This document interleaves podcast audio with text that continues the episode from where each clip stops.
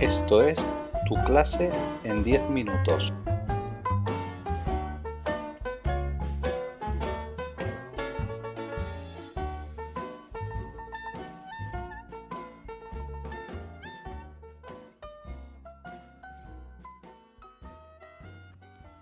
Hola, a continuación os voy a presentar este texto escrito por ¿A dónde va la escuela? que tiene por título Un currículo realista y básico para la escuela.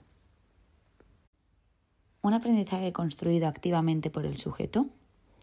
En la actualidad, en muchas escuelas, tiene lugar un aprendizaje que no se fía suficientemente de un conocimiento que tiene como objetivo ser realista. Más bien lo relativiza, pues conocer, para este enfoque escéptico, es un proceso cognitivo que no refleja fielmente la realidad, sino un entramado de planos personales, contextuales, sociales, lingüísticos en el orden mental que mediatizan el acceso a la realidad. Es el llamado constructivismo, que predomina en nuestra ley de educación y que afirma que el aprendizaje es construido activamente por el sujeto, el estudiante. Este es un aprendizaje autodirigido en el marco de la escuela comprensiva, los puntos de vista de cada estudiante tienen su valor y al final resulta muy difícil evaluar los avances concretos en el conocimiento desde este perspectivismo relativista. En esa dirección, los estudiantes que construyen su conocimiento pueden llegar a presentar amplias lagunas en su dominio de los contenidos esenciales, pues el currículo depende de ellos. Ellos lo eligen según sus intereses. Hasta aquí la teoría. Al final, en la práctica, no es así.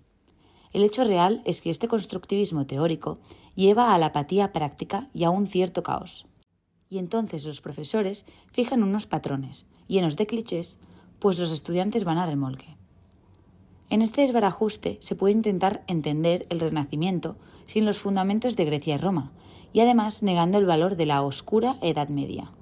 Y como este ejemplo, hay otros en los que el estudiante ha elegido su campo de estudio, el que le concierne o aquel al que le invita el profesor, e intenta entender la Rusia actual de Putin sin saber nada del desmembramiento de la URSS hacia 1991. Currículo arbitrario. ¿Qué ha sucedido?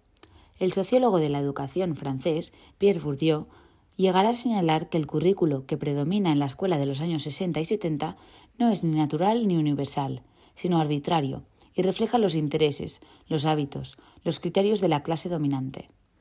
Es un currículo que beneficia a los hijos de estas clases favorecidas, abandonando paralelamente a los hijos de las clases trabajadoras, incapaces de entenderlo y asumirlo, señala, al permanente círculo de la pobreza. Pierre Bourdieu y Jean-Claude Passeron escriben en 1970 un libro denominado La Reproduction, Elements d'une théorie du système d'enseignement, con este ensayo se asestó un golpe muy duro a los currículos realistas, que aspiraban a la objetividad, secuenciados. Y consecuentemente se sometió a un fuerte zarandeo, la transmisión del conocimiento, y se arrinconó al profesor bajo la sospecha de que impartía su magisterio al servicio de los intereses, dentro del sistema educativo, de la clase dominante. No hay que olvidar que Bourdieu piensa en el seno de la French Theory, en las décadas de los 60 y 70, con protagonistas como Foucault, Derrida, Deleuze, Lacan, Lyotard, verdaderos adalides de la sospecha sobre cualquier conocimiento que no puede ser ni objetivo ni realista, sino mediado e intervenido al servicio del poder, del control, de la dominación, represión.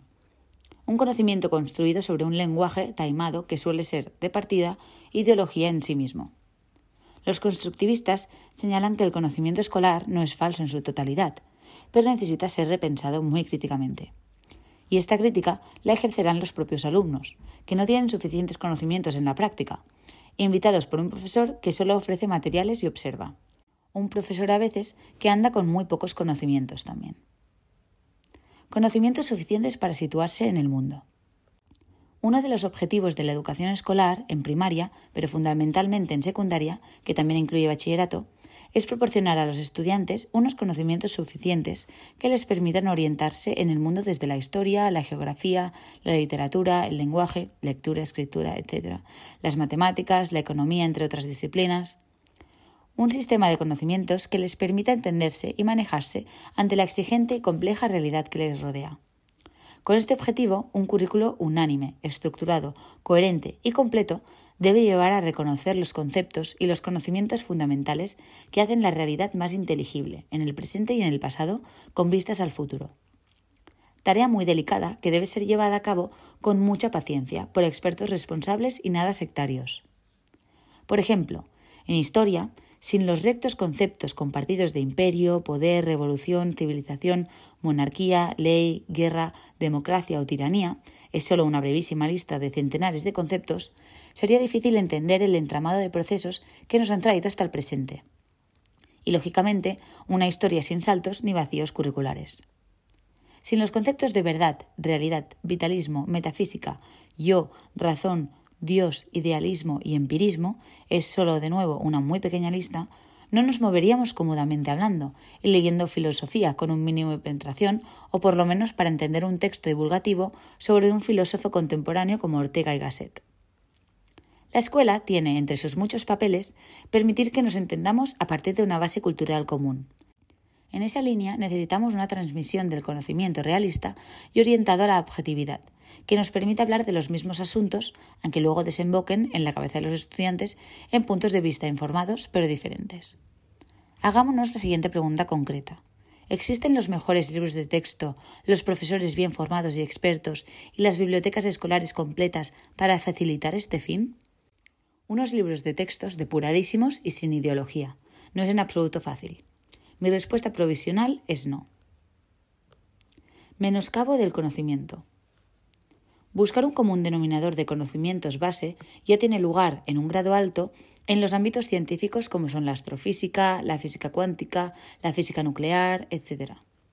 La economía, si quiere ofrecer resultados, debe buscar esa coherencia conceptual también. Necesitan entenderse a toda costa, pues si no es así, no avanzarían en estas ciencias más puras y también en otras más sociales y necesitan fijar los conocimientos comunes para entenderse como una de las grandes prioridades. Pero en las disciplinas más claramente humanistas, los sesgos de las distintas corrientes constructivistas, de las posturas y visiones relativistas que nos hablan del mundo de la vida y de la alta cultura, pueden generar un diálogo de sordos. El objetivo de la escuela, tras décadas de desorientación y menoscabo del conocimiento, es una comunicación significativa, no solo en las ciencias, sino también en el vasto campo de las humanidades. ¿Contamos con las herramientas? ¿Contamos con un currículo fiable, secuencial, lógico y también aplicable? Si se logra este fondo de saber, agilizará el conocimiento y permitirá un intercambio más profundo de ideas y contenidos en las aulas.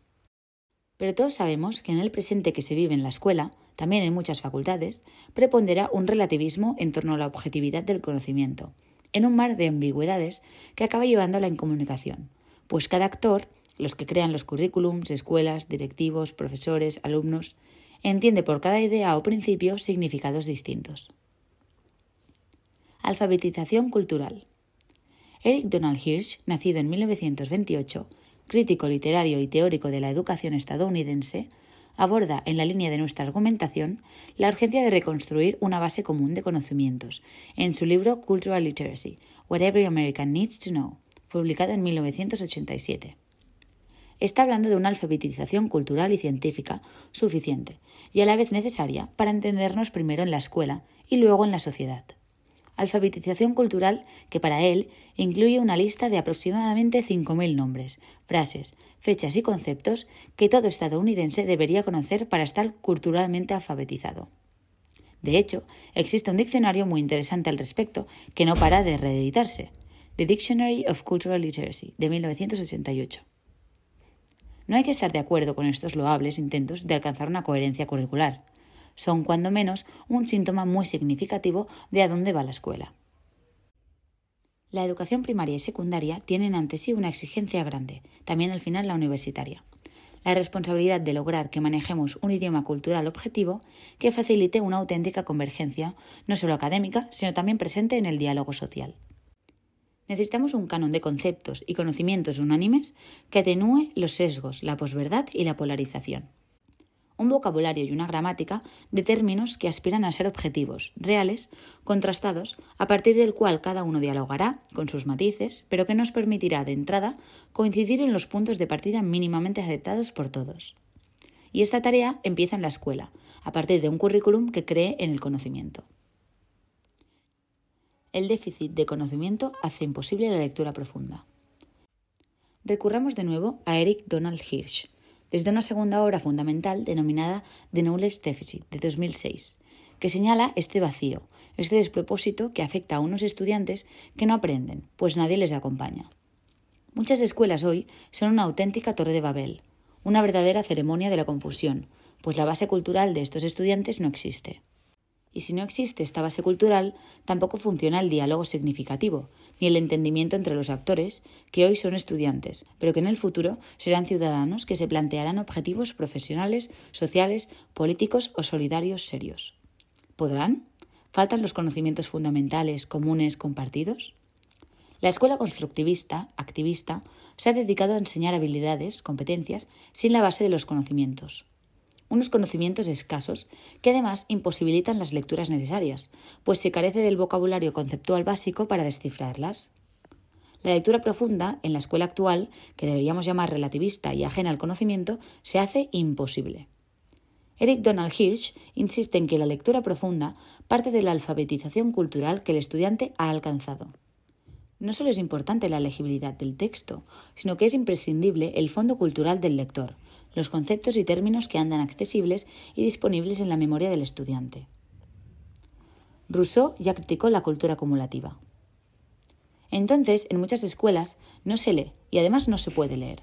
La experimentación activista reduce cualquier estudio pausado y aditivo basado en buenos libros de texto, buenos ensayos, buena literatura. Rousseau, origen del constructivismo, ya criticó la cultura acumulativa. Sus seguidores de la Escuela Nueva hoy critican sin recato la acumulación de conocimientos a los que despectivamente denominan enciclopédicos. No defendemos un saber enciclopédico aparatoso y una memorización descontextualizada. No, en absoluto. Pero sí un saber extenso, profundo, capaz de anclar la lectura más profunda, el conocimiento de la realidad, la capacidad de pensar. Y la memoria inteligente es necesaria para pensar. La universalidad del saber en la civilización occidental ha sido abandonada por el particularismo perspectivista que se queda en lo local. No está mal la experimentación, ir al laboratorio, conocer las realidades más próximas, resolver problemas manualmente, pero ese no es el centro de la escuela. El centro de la escuela es formar a ciudadanos capaces de pensar y actuar sobre la base de unos conocimientos reconocidos por todos. Luego cada uno elegirá su postura pluralmente. Ah, y los más perjudicados por esta escuela comprensiva son los estudiantes que proceden de los estratos más desfavorecidos de la sociedad. Son los primeros perjudicados de tanta experimentación.